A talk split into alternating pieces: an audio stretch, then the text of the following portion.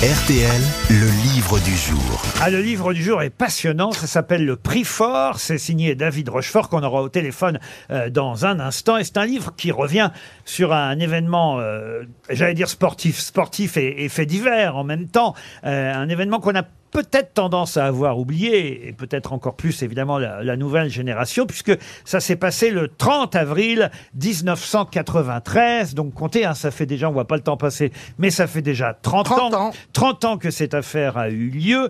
Et il y a 30 ans, donc le 30 avril euh, 93, eh bien Monica Seles se faisait Ah oui, poignardé. poignardé dans le dos sur un cours de tennis. C'était au tournoi de Hambourg. Et c'est le sujet du livre euh, de David Rochefort, le prix fort. Il revient sur cet événement, sur ce qui s'est passé dans la vie de Monica Seles avant, après, mais aussi sur celui qui a évidemment tenté d'assassiner euh, Monica Seles ce jour-là. On nous rappelle évidemment euh, dans le livre euh, passionnant que ce jour-là, elle joue à Hambourg. C'est le tournoi de Hambourg. Elle joue contre une des sœurs Maleva, qui sont trois sœurs qui sont très très douées dans le tennis à cette époque-là. Et elle est en phase de gagner d'ailleurs évidemment euh, contre cette joueuse de tennis. Mais est-ce que vous vous rappelez la raison pour laquelle cet homme allemand, car il s'agit d'un Allemand, cet homme allemand a voulu poignarder, a poignardé même puisqu'il y est quand même quasi arrivé, même si heureusement elle s'en est euh, réchappée.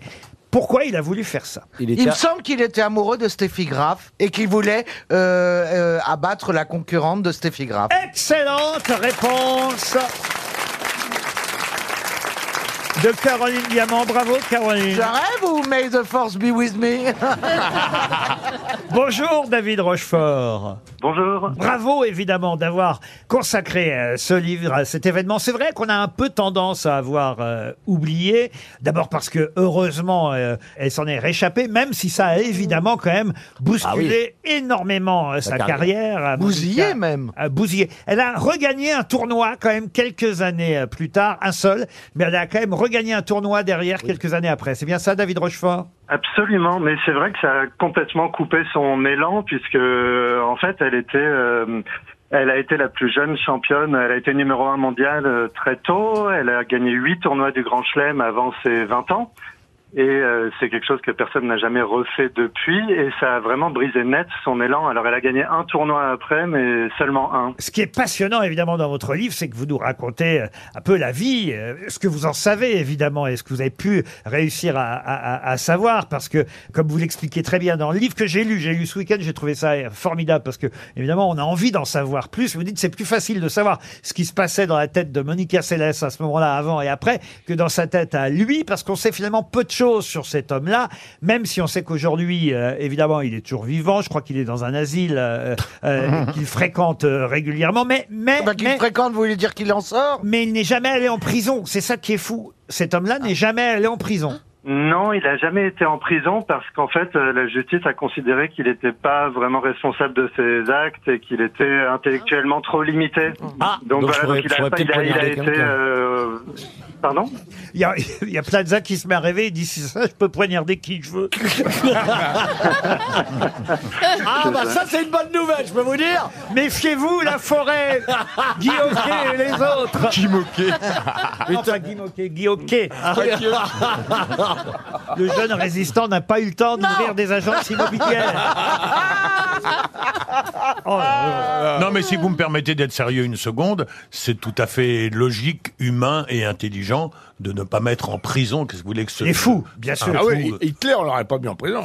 Absolument, mais c'est tout le paradoxe aussi, c'est qu'en réalité, il n'a pas été condamné parce que il, euh, intellectuellement, il était euh, considéré comme pas responsable de ses actes.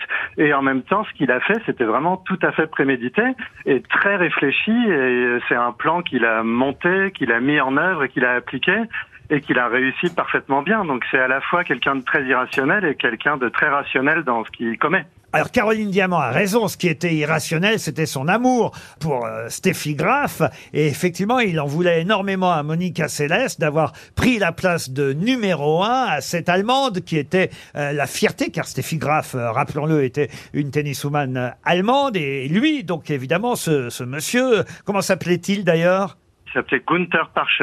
Gunther Parche, évidemment, était allemand et était très très fier de cette joueuse, sans pour autant d'ailleurs au départ s'intéresser au tennis. Il était amoureux de la femme plus que de la joueuse de tennis. Après, il s'est intéressé au tennis parce qu'évidemment, il la suivait partout, au point même de croire que c'est grâce à son amour à lui qu'elle gagnait tournoi après tournoi et qu'elle était devenue numéro un. C'est bien ça Absolument. En fait, Ah. c'est quelqu'un qui était très solitaire, qui euh, habitait chez sa grande tante, qui ne fréquentait absolument personne.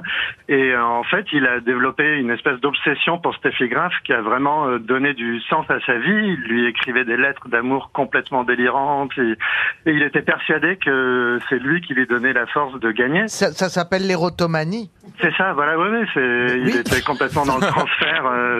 Euh, il était dans le transfert et quand euh, Céleste est devenu numéro un mondial de sa vie, en fait, sa raison de vivre a été détruite. Vous écrivez, ça ce passage est très intéressant, c'est une note en bas de page mais qui m'a beaucoup plu. Euh, vous écrivez que quand le juge constate effectivement que cet homme-là est persuadé qu'il y est pour quelque chose dans euh, le succès et les victoires de euh, cette joueuse de tennis dont il est amoureux, euh, Steffi Graf, euh, évidemment le juge le trouve totalement fou. Et vous, vous ajoutez, le lecteur découvre ceci et juge que Parche est un pauvre fou, un illuminé, un demi-idiot. Mais le lecteur n'a bien sûr jamais crié devant son poste de télévision, assis sur son canapé à quelques milliers de kilomètres de l'endroit où se dispute une rencontre pour encourager l'attaquant qui file vers le but, comme si ses exhortations solitaires allaient l'influencer ou influencer le cours du jeu. Ce même lecteur n'a d'ailleurs sans doute pas de rituel lorsqu'il regarde un match, boire d'une certaine façon, porter son maillot préféré, tourner la tête pendant les tirs au but. Il en est ainsi. Nous sommes tous persuadés à différents degrés, d'exercer une influence occulte sur le cours lointain des choses.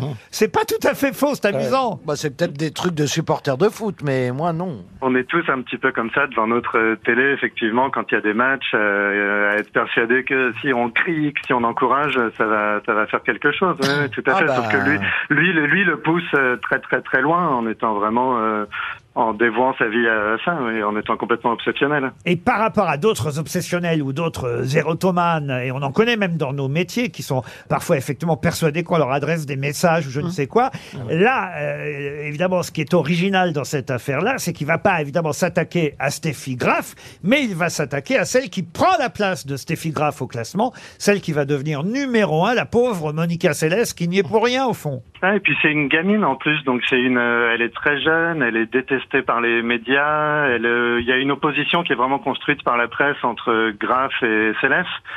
Et Céleste a le mauvais rôle dans cette opposition.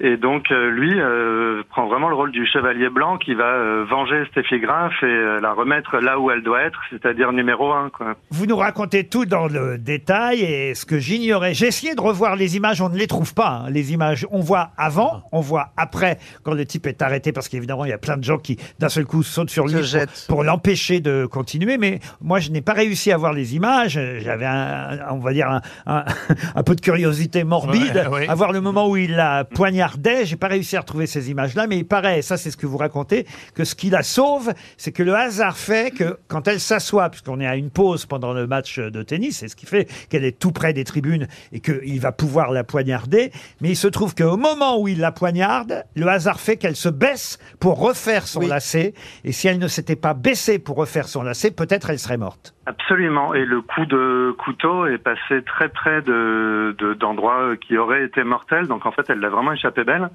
Voilà Et, pourquoi faut pas euh, porter des baskets à scratch. c'est ça. Exactement. Écoutez, on aurait dû faire la conclusion par Caroline Diamant. hein. Ça, c'est passionnant. Jusqu'où un fan peut-il aller par amour pour son idole? C'est aux éditions en exergue. C'est signé euh, David euh, Rochefort. Ça s'appelle le prix Fort et ça revient, c'est vrai, sur un événement marquant dans le monde du sport et particulièrement du tennis. Bravo David Rochefort.